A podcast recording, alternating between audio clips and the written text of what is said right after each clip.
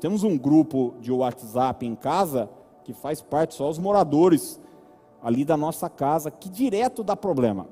E dá direto por, por questão de acentuação. Tem gente, de pontuação, na verdade. Tem gente que faz parte do nosso grupo ali em casa que não gosta de usar pontuação. Por exemplo, ponto de interrogação. Não usa. Não usa. Você tem que adivinhar. Daí a gente tem uma cachorrinha lá, daí escreve. A Jade comeu.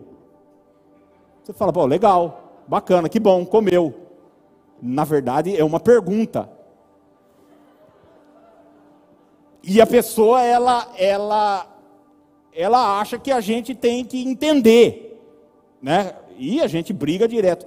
Será que é difícil colocar um ponto de, de interrogação? Porque muda tudo. Você pode matar pessoas por falta de um, de um, de um ponto, de um ponto de interrogação. No ministério de Jesus, Jesus fazia muitas perguntas. Ele não tinha problema nenhum com, com pontuação, com, com nada disso. Jesus fazia muitas, muitas perguntas. Aliás, muitas vezes Jesus respondia uma pergunta que lhe era feita com uma outra, com uma outra pergunta, levando a pessoa a pensar. Né? Ele perguntou para os discípulos muitas vezes, viu? Que é que estão falando de mim? Quem as pessoas estão dizendo que eu sou? Né? Uma vez alguém perguntou para ele, ó, qual é o, o, o, grande mandamento e tal. Jesus pergunta, mas como é que você lê a, a, a palavra, né? o que é que você entende acerca de tudo isso? Porém, Jesus também no seu ministério fazia muitas afirmações. Muitas afirmações. Aliás, existe uma expressão, e é sobre essa expressão que eu quero conversar com você hoje de forma muito direta e objetiva, que eu quero trazer algumas verdades da, da palavra de Deus. E a expressão é: vos afirmo que.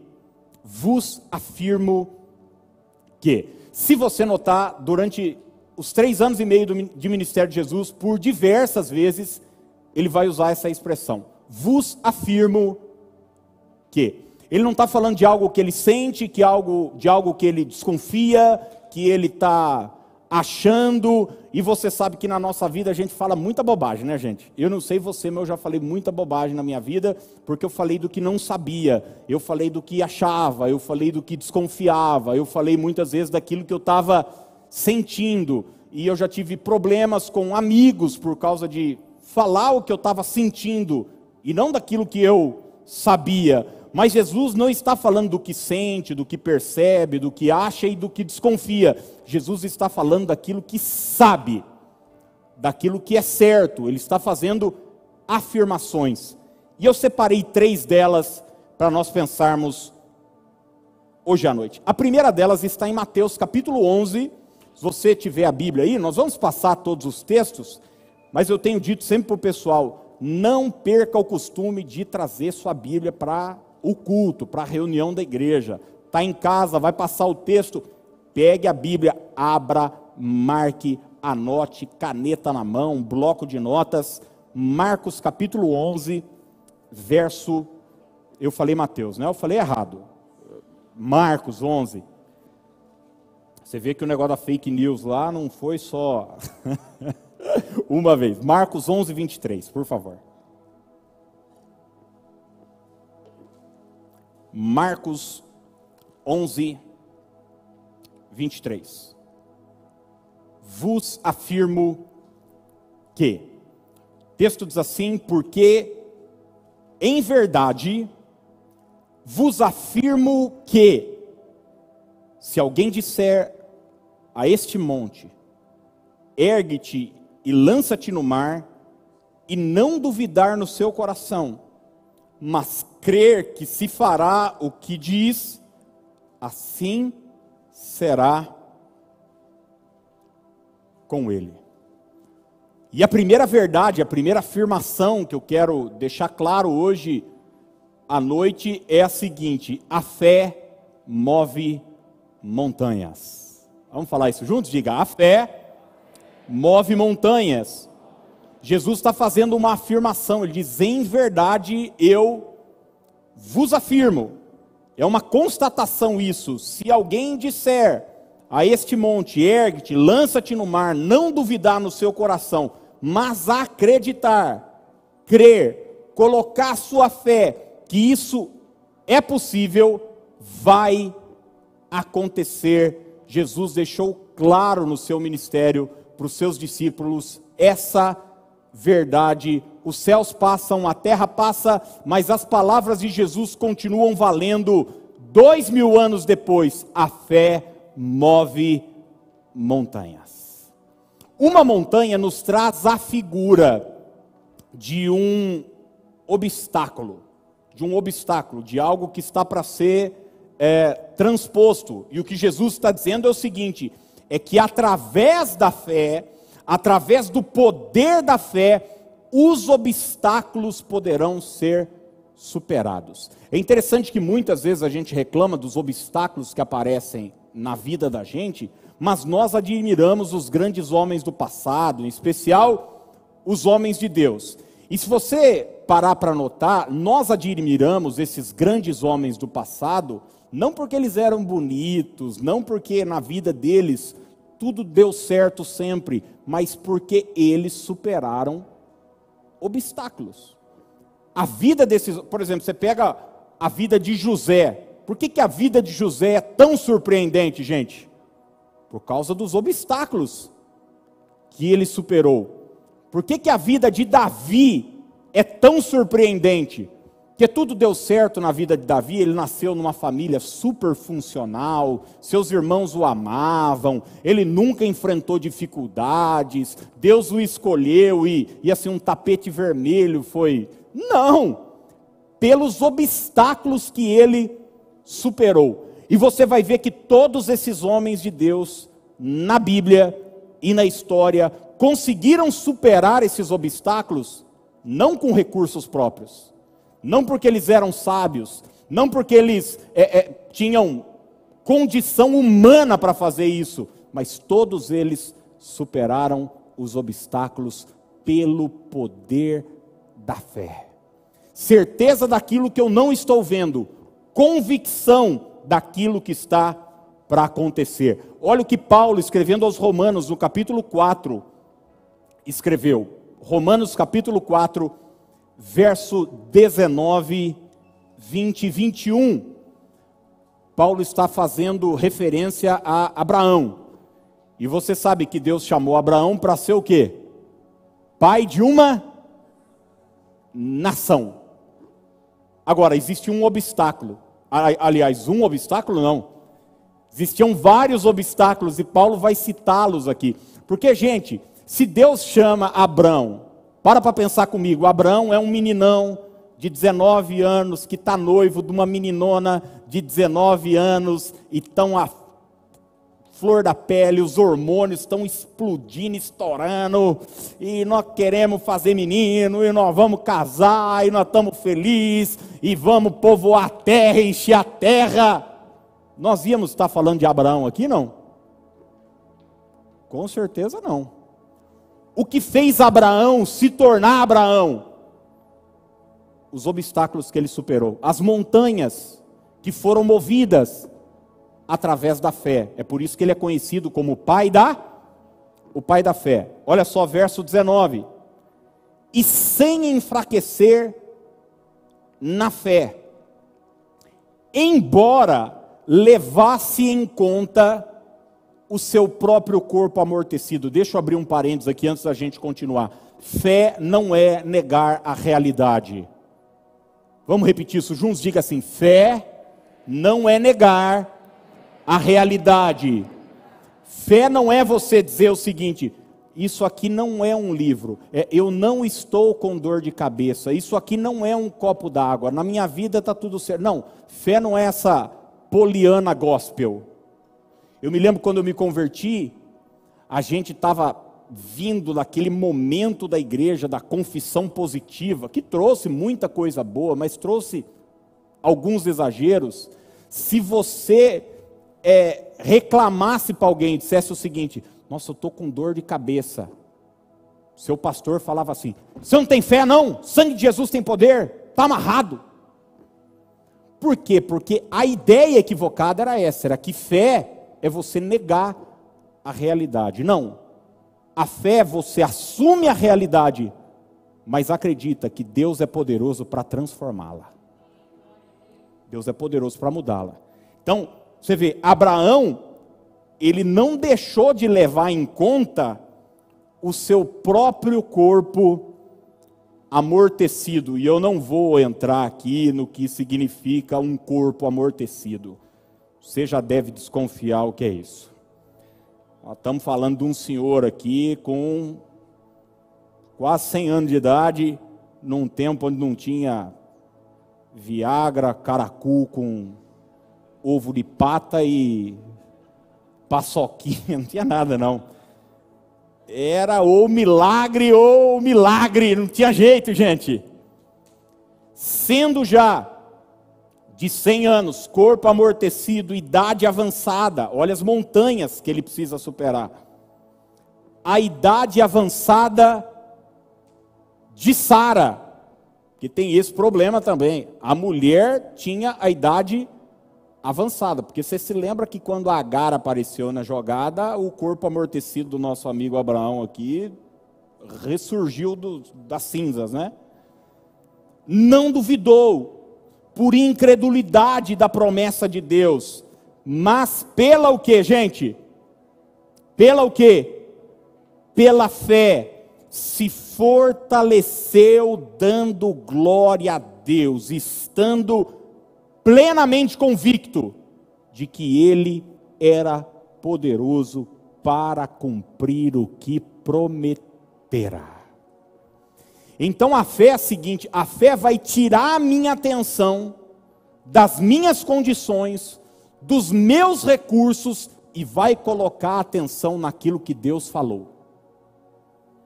Quando é que a fé vai ter resultado na minha vida? Quando eu tiro a minha atenção da minha montanha, do meu problema, da minha dificuldade, do meu corpo amortecido, da minha idade avançada, da idade avançada da minha esposa, ou seja, de tudo aquilo que é contra as promessas de Deus para a minha vida, e coloco a minha atenção naquilo que Deus falou. Eu gosto sempre de dar esse exemplo, porque eu vivi isso na minha vida há dois anos, quando fui internado. Muitas vozes vieram, muitas, muitas, muitas opiniões, muitas opiniões, sensações, emoções, e eu precisei escolher que voz eu iria ouvir. Qual frequência eu iria sintonizar a minha vida. Quando você sintoniza a sua vida na frequência da fé, os obstáculos serão removidos. E a pergunta que eu faço para você hoje à noite é: qual é a sua montanha? Porque todos nós aqui temos uma montanha. Sabe aquela pessoa que você olha para ela e fala: tudo na vida desse cara tá bom, você tá com a vida ganha, deu tudo certo Parece, porque as fotos dela no Instagram são bonitas. Ela está sempre sorrindo. Pois é, ela também tem a montanha. Todo mundo tem sua montanha, sua diversidade, seu problema, sua dificuldade, às vezes uma questão física, uma adversidade financeira, um problema familiar. Jesus Cristo disse na frente do túmulo de Lázaro: Eu não disse para vocês que se vocês crescem, vocês veriam a glória de Deus. A fé pode vencer, inclusive a morte. Jesus, uma vez, foi buscado por um pai de família que estava com um filho endemoniado, a situação era grave, o demônio, desde a infância, pegava um menino, lançava no fogo, na água, o menino era mudo, não falava, era uma possessão terrível espiritual. E o pai procura Jesus e diz: Se eu puder fazer alguma coisa, eu já procurei ajuda para os discípulos, eles não puderam. E a resposta de Jesus para ele em Marcos 9, 23 foi a seguinte: Tudo é possível ao que crê. Vamos dizer juntos essa verdade? Diga: tudo é possível ao que crê questão não é se a gente tem condição ou não, é se a gente sente ou não. Infelizmente, eu acredito que boa parte do povo de Deus está sofrendo mais pelo seu sentimento do que por uma ação maligna. Se o diabo te deixar só com as suas emoções, você vai para o precipício, para o abismo com suas emoções e sensações. Que a gente quer caminhar através do nosso emocional, daquilo que a gente sente, percebe, consegue. Não. O justo viverá pela pela fé. Pela fé. Quando a gente coloca a nossa fé em ação, muralhas, montanhas serão removidas em nome de Jesus. Antes de passar para o próximo ponto, só uma um, um parênteses. Há um tempo atrás, alguém escreveu algo, eu li em algum lugar, achei interessante, que quando você ora pela fé, para que Deus remova uma montanha, algumas vezes vai acontecer isso que Marcos falou. A montanha se levanta e desaparece. Você já fez uma oração assim e instantaneamente a coisa mudou? Eu já fiz. Sim, uma coisa que você estava precisando de um milagre, mas ele diz o seguinte: mas de vez em quando você vai orar para uma montanha desaparecer na sua vida, sabe o que, que Deus vai fazer? Vai te dar uma pá. Já viveu essa experiência? Não. Tem áreas da minha vida que a montanha desapareceu, outras áreas Deus falou, vai desaparecer Está aqui uma pazinha, vai cavando, meu filho. Vai arrancando, pouco a pouco. E daqui a pouco essa montanha vai desaparecer. Não importa o método, não importa como, mas importa que as muralhas cairão por terra em nome de Jesus. Os obstáculos serão transpostos pelo poder da fé. Eu acho extraordinário quando alguém procura ajuda de Jesus e Jesus só faz uma pergunta para a pessoa. Seja, na verdade, uma declaração, ele diz: "Seja feito conforme a tua a tua fé". Jesus está dizendo é o seguinte: é a sua capacidade em acreditar que vai determinar o resultado daquilo que você está buscando. Você crê que pode vencer essa enfermidade? Você crê na salvação da sua família?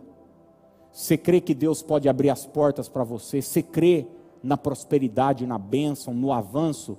Se você crê, tudo é possível ao que crê. O segundo texto que eu separei para nós está em Lucas capítulo 15.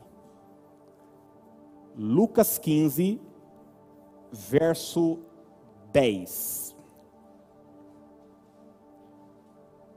Mais uma vez, a expressão surge: eu vos afirmo que, eu vos afirmo que, de igual modo, há júbilo diante dos anjos de Deus por um pecador que se arrepende.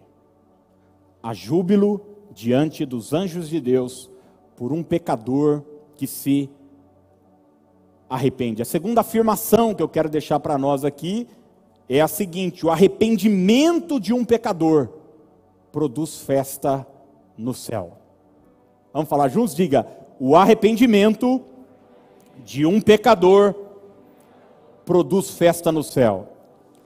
Gente, guarda uma coisa que eu vou te dizer: a igreja não é um clube social. A igreja tem o seu aspecto social, mas ela não é um clube social a igreja não é um espaço de interação interpessoal. A igreja tem esse aspecto da comunhão, que é muito importante. Mas a igreja não é um lugar onde a gente vai, conhece pessoas legais, boas, gente que está na mesma frequência que a gente e tal. Também é isso. Mas acima de qualquer coisa, a igreja é uma agência de salvação. Nós não estamos aqui para que as pessoas se sintam bem. Nós estamos aqui para saquear o inferno. Não estamos aqui para tipo, ai, eu vou, já ouvi muito essa expressão. Estou condenando ninguém de usar, não.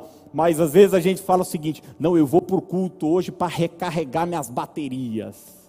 Né? Aqui não é um, lugar assim, onde a gente, tipo, você enche o tanque de gasolina espiritual. Não, também é.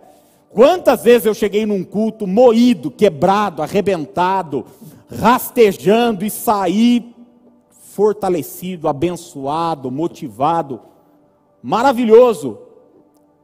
Mas a função primeira da igreja é saquear o inferno, é trazer para o mundo uma palavra de mudança, de arrependimento, de transformação, de salvação. E já temos sobre nós uma promessa: as portas do inferno não prevalecerão contra a igreja de Jesus. Nós declaramos e profetizamos salvação sobre essa cidade em nome de Jesus Cristo de Nazaré. A igreja é uma voz, como aquela voz de João Batista, até hoje dizendo: arrependei-vos, porque é chegado o reino de Deus. E quando um pecador se arrepende, quando alguém muda o seu caminho, quando uma mente muda, gente, porque arrependimento é isso.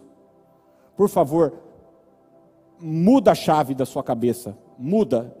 Arrependimento não é uma oração que você repete. Arrependimento não é uma promessa que você faz para Deus. Arrependimento não é um choro no altar. Arrependimento é quando sua mente muda. Arrependimento é quando você pensava de um jeito e passa a pensar de outro jeito. Você vinha para a igreja e tal, e balançava a cabeça, mas continuava com a mesma mente. Não. Paulo diz o seguinte: que a transformação que a gente precisa passa pela mudança do nosso entendimento. É por isso que Romanos ele diz: transformai-vos pela renovação do vosso entendimento. A igreja é uma agência para transformação de vidas.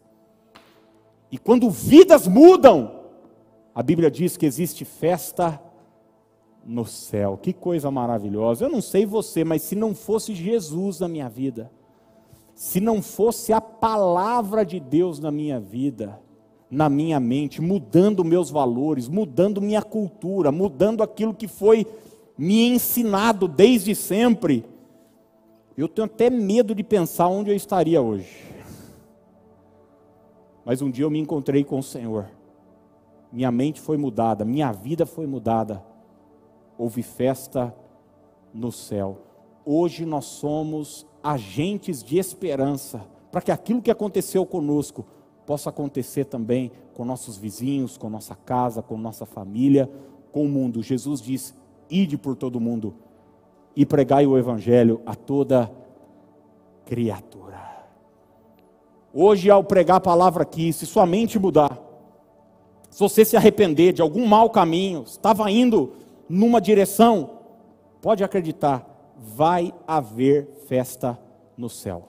Eu comentava com a Dani essa semana, Dani, o que nós estamos fazendo. E quando eu digo nós, não estava falando eu e ela, estava falando nós como igreja. Não tem dinheiro no mundo que pague, não tem preço. Essa semana, e eu, eu disse isso porque eu vi uma foto no Facebook, apareceu para mim a foto de uma família que eu pastoreei há muitos anos. E, e eu me lembrei que eu fui chamado um dia assim, urgente, para ir na casa deles. E eles estavam vivendo um momento assim, onde, se a mulher chegasse para mim e dissesse: Não, pastor, nós vamos separar, não dá. Eu iria entender completamente, porque ela tinha todas as razões para acabar, todas as razões humanas para interromper. Mas eu me lembro de conversar com ela, conversar com o marido. Marido estava arrependido, tinha feito uma. E não era traição. Gente, era pior do que traição. Era uma coisa horrível. Conversando, orando junto, acompanhando. E eu vi uma foto da família toda, os filhos, agora com 17, 18 anos, na época, eu me lembro, tudo pequenininho na casa, enquanto eu estava lá visitando eles, no meio de um vendaval, no meio de um redemoinho. E eu vi a foto, 15 anos depois, de toda aquela família reunida. Aquilo me trouxe uma alegria no coração, falei para Dani: o que nós fazemos não tem preço. Salvar uma família, salvar uma casa, ser uma agência de transformação na vida de pessoas. Por que, que você acha que o diabo ataca tanto a igreja, gente? Que o diabo quer o caos no mundo, a igreja só quer fazer o bem, estender a mão, estender a mão. Então, quando um pecador se arrepende, existe festa no céu. Essa semana apareceu para mim também uma, uma lembrança do Facebook e eu tinha postado há alguns anos de alguém daqui da igreja, até me perdoe que eu não lembro quem é, mas que me mandou um WhatsApp numa segunda-feira, dizendo: Pastor, levei um visitante ontem no culto e ele já tinha comprado remédio para se suicidar, veneno, e ele foi no culto ontem e Deus falou com ele, e ele está outra pessoa hoje, e me mandou uma mensagem me agradecendo pela benção. Quando a palavra é pregada, quando uma mente é mudada, quando existe arrependimento, mudança de mente, o céu fica em festa. Lucas capítulo 15, Jesus vai contar três parábolas. As três parábolas que Jesus vai contar é sobre mudança é sobre algo que estava perdido e que foi achado. A parábola da ovelha perdida, a parábola da dracma perdida e a parábola do filho que se perdeu. O filho pródigo, você se lembra? Uma, um pastor tinha nove, é, 100 ovelhas e uma ovelha se desgarrou. Uma mulher tinha 10 dracmas, moedas, uma dracma se perdeu e depois ela achou aquela dracma. E um pai tinha dois filhos, um filho foi embora, você conhece o texto. O interessante é que as três parábolas terminam, sabe como? Com festa, com alegria. Olha o que Lucas 15, 6 diz. A primeira falando sobre é, a ovelha perdida. Indo para casa, reúne os amigos e vizinhos, dizendo: Alegrai-vos comigo, porque achei a minha ovelha perdida. Aquele pastor que estava triste, perdeu a sua ovelha. Agora termina em festa. Lucas 15, 9 agora.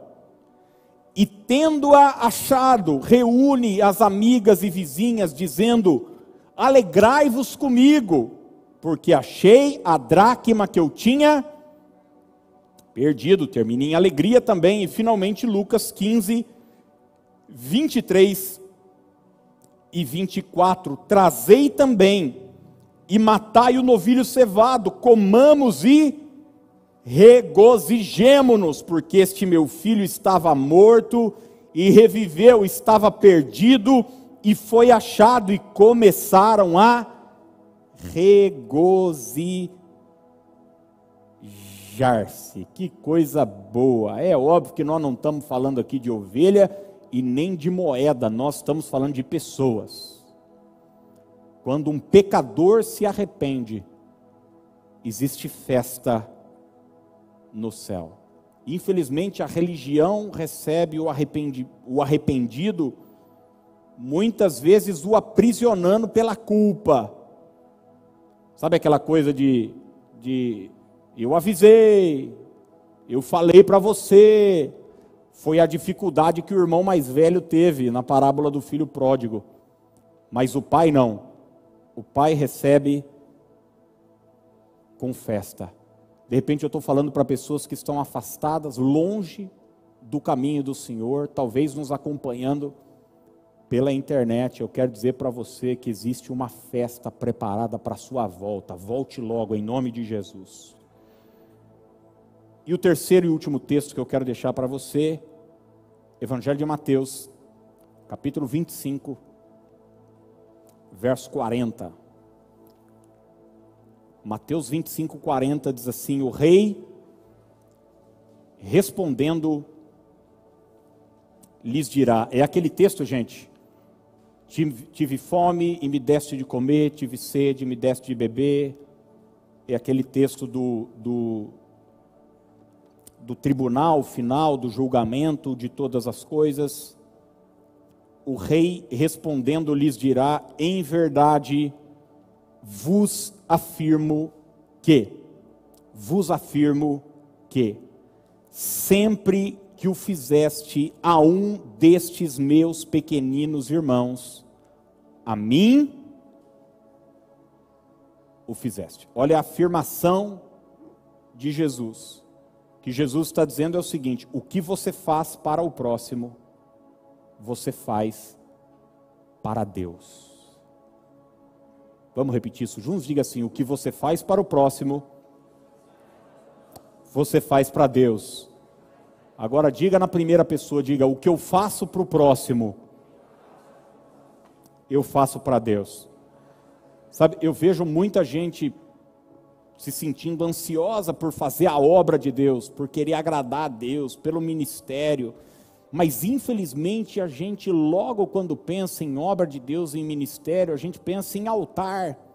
A gente pensa em tocar, em pregar, em, em fazer alguma coisa, em ensinar numa sala de aula. Mas ministério é muito mais do que isso, está muito para além disso. Você quer agradar a Deus? Faça o bem ao seu próximo. Você quer agradar o coração de um pai? Você quer me deixar feliz? Faça alguma coisa para um filho meu. Não é assim com a gente? É? Quando a gente faz algo para o nosso próximo, nós precisamos entender que nós estamos fazendo para Deus. Jesus está dizendo o seguinte: quando você visitar uma pessoa, você me visitou. Quando você der roupa para alguém, é como se você tivesse me vestido. Quando você alimentar alguém, você estará me alimentando. Qualquer coisa que você fizer para alguém, para um próximo, para um irmão, para alguém da sua família, para um vizinho, para alguém que está perto de você, pode acreditar, você estará fazendo para Deus. É isso que Jesus está nos afirmando. Eu vou te alertar para algo importante. O versículo mais conhecido da Bíblia, pelo menos todos nós cristãos, é João 3,16, que começa dizendo: Porque Deus amou o quê? Ao mundo. Esse mundo não é o sistema mundano que a gente deve virar as costas para ele. Esse mundo está falando do cosmos. Deus amou a humanidade, Deus amou todas as pessoas. E Jesus foi enviado para resgatar aquilo que a queda, Adão e o pecado trouxe de dano para a humanidade. Então, a Bíblia vai dizer que Deus amou ao, ao mundo de tal maneira. Mas é interessante que Deus nunca nos pediu para amar o mundo todo. Mas ele nos ordenou o quê? Ame o seu o seu próximo. Deus nunca vai te cobrar amor para as crianças da África, da Índia, do Nepal.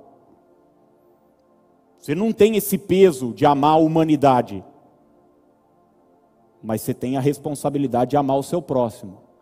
Sabe por quê, gente? Porque é fácil amar a humanidade. Tem gente que ama a humanidade, mas odeia o ser humano. Já viu gente assim? Não.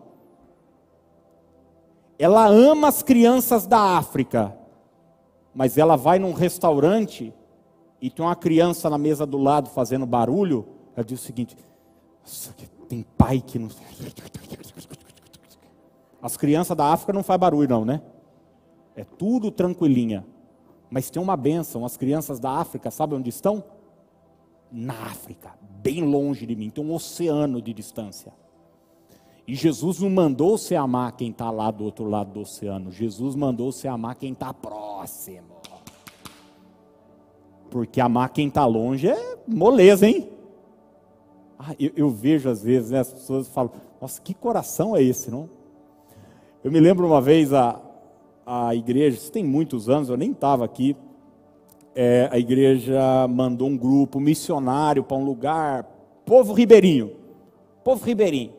E chegou lá, gente, é aquele que procó de fora do, do, do, do, eixo aqui de São Paulo, todo mundo aqui no Brasil vive meio, mais ou menos, né? Então, eu lembro dos testemunhos do pessoal ai, chorando porque via as crianças, os índiozinhos, doidinhos, que vivia lá nas redes, morando e tal, nos rios, nadando, no Amazonas, no não sei o que e tal. Ai, ai, que vontade de trazer. Teve uma lá que queria adotar um, um menininho, um indinho, ribeirinho. Tava, tá sofrendo lá, tá no menino, pensa num menino feliz, mas ela queria trazer ele para cá. O que é mais interessante, senhores e senhoras, é que a mesma igreja precisava de professor para o departamento infantil, mas não conseguia. Por quê? Porque é maravilhoso amar os ribeirinhos que estão a 3 mil quilômetros de distância. Mas amar a criança aqui, ó, que essa aqui dá trabalho, viu? Essa aqui vomita, faz cocô e eu preciso trocar. Essa aqui faz barulho. Essa aqui desrespeita, às vezes quer bater no amiguinho, arranca o giz. Jesus nos mandou amar o o próximo. Tem gente querendo pregar na Índia, na Europa, no leste europeu, na África, mas não prega para a própria família. Você não olha na cara do seu vizinho de apartamento. Tem gente que ama a humanidade, mas não conversa com a sogra, com o cunhado, com gente da sua própria família. Então, é, se a gente cai num, numa coisa dela, a gente se torna um cínico. Você entende o que eu estou dizendo ou não? A gente se torna um falso, um mentiroso. Faça o bem para quem está próximo, para quem está do teu lado, para quem está ao seu alcance de fazer. E entenda que quando você fizer o bem para alguém, você estará fazendo o bem para Deus. Qualquer coisa que você fizer, até para alguém da sua família, viu? A questão não é se merece ou não, a questão não se trata disso. Mas Jesus diz o seguinte: quando você fizer qualquer coisa para um destes pequeninos, você estará fazendo para mim. Hebreus 13, 1 e 2. Ficou meio silêncio né, nessa parte, né? Não sei porquê. De vez quando a gente precisa de uma chacoalhada. Precisa não, gente? Que é gostoso, né? Não estou falando para você, não. Estou falando para mim também. É tão maravilhoso e tal. Ai, as pessoas e tal, a humanidade e tal. A mãe terra. A mãe... Isso é papo. Papo furado. Hebreus 13, 1 e 2 seja constante o amor fraternal. Não negligencieis a hospitalidade, pois alguns, praticando-a sem o saber, gente, eu sou apaixonado por esse versículo, olha o que Hebreus diz: acolheram anjos sem saber, acolheram anjos. Então faça o bem. Faça o bem. Está ao seu alcance? Faça o bem. Está, está próximo de você? Estenda a mão e entenda que quando você fizer para o próximo, você estará fazendo para Deus, para Deus, perdão. Essas três afirmações e a gente vai orar. A primeira delas, use a sua fé. Escolhe alguém aí pertinho de você e diga isso para ela. Diga, use a sua fé. Use a sua fé. Talvez alguns aqui tenham algumas montanhas para ser superadas essa semana, hein? Fala, meu Deus, tem uma meta para bater no trabalho, tem um. Meu Deus do céu. Talvez você deixou uma montanha lá na sua casa A montanha tem nome, é seu marido, é filho. São dificuldades que a gente enfrenta na vida. Use a sua fé, que a fé move montanhas. Segunda afirmação, seja um evangelista. Seja um divulgador de boas novas. Ô, gente, usa a sua rede social para alguma coisa que presta. Pelo amor de Deus, para de só falar mal de político na sua rede social. Ou bem. Pode falar também. A rede social é sua, você fala o que você quiser. Não sei nem porque eu estou falando isso aqui. Mas, cara, mas usa para alguma coisa boa, para pregar a palavra de Deus, para levar esperança. Não sabe, escreve um versículo. Mas leva a esperança, seja um evangelista, lança a semente. Quando um pecador se arrepende, existe festa no céu. E a terceira coisa, faça o bem. Faça o bem. Eu quero deixar uma lição de casa hoje aqui para você. Para você, essa semana, de propósito, fazer o bem para alguém. Fazer o bem para alguém. Pagar uma pizza para alguém. Mas está dando risada por quê? Hoje eu não estou falando para você ajudar a pessoa a desmontar um guarda-roupa. Isso sim seria uma coisa. Estou falando para pagar uma pizza, pô. Sabe por quê? Porque a gente precisa ser intencional nessas coisas. Porque, por natureza, a gente é o quê? Eu não sei você, mas eu, por natureza, sou egoísta. Minha natureza. A natureza nossa é pensar na gente só. Só na gente. Então, fazer o bem precisa ser algo intencional. Paga uma pizza para alguém. Quer ver uma outra dica para você? Seu guarda-roupa está quase explodindo de tanta roupa. Faz uma limpa essa semana. Arranca umas roupas lá, irmã. A senhora não tem tanto pé. Parecendo uma centopeia. Pega um sapato. Mas, ó, coisa boa, hein? Vai ficar dando lixo para os outros, não. É. Não, só tem um detalhinho, então fica para o seu. Ou você arruma e usa ou arruma e dá para a pessoa. Não fica dando lixo para os outros, não. Você vai colher lixo depois na sua vida. Entenda quando você está dando algo para alguém, você está dando algo para quê? Para Deus, não vem com. É, eu, eu, lembro, o pastor Jorge Linhares conta um, um, testemunho, ele fez um. escreveu até um livro chamado Sanguessuga, falando sobre o espírito de miséria, muitos anos. E ele disse que ia fazer um, um, um negócio do amor, uma noite ágape na igreja dele, e daí os irmãos iam trazer as coisas, ó, oh, coisa que você não usava e tal. E daí o pessoal levou ventilador sem hélice. E um monte de, um monte de coisa. Daí na hora que ele foi lá na, na, na sala, no departamento social da igreja e viu aquelas coisas tal, ele falou: Eu já sei o que, que eu vou pregar. Era o dia da festa ágape. Ele não. Chegou no culto, estava tudo na frente, assim, ó. Um, um paletó que tinha um ferro de, de, de passar marcado, ventilador sem hélice, estava tudo assim. Os... Ele falou: Irmãos, é, hoje seria a nossa festa do amor e infelizmente a gente não vai poder fazer a festa do amor. Então, nós vamos mudar de data. Eu vou pedir para cada um que trouxe vir buscar. Quem trouxe o ventilador, pode sair do seu lugar, pega aqui. Obviamente que ninguém pegou, né? Ele falou: então hoje, ao invés de fazer a festa do amor, nós vamos fazer a fogueira da miséria. Tem a fogueira Santa de Israel, né, na Universal. Lá na igreja eles fizeram a fogueira da miséria. Nós vamos queimar essa desgraça. O que eu estou querendo dizer para você é o seguinte: dê algo bom para alguém.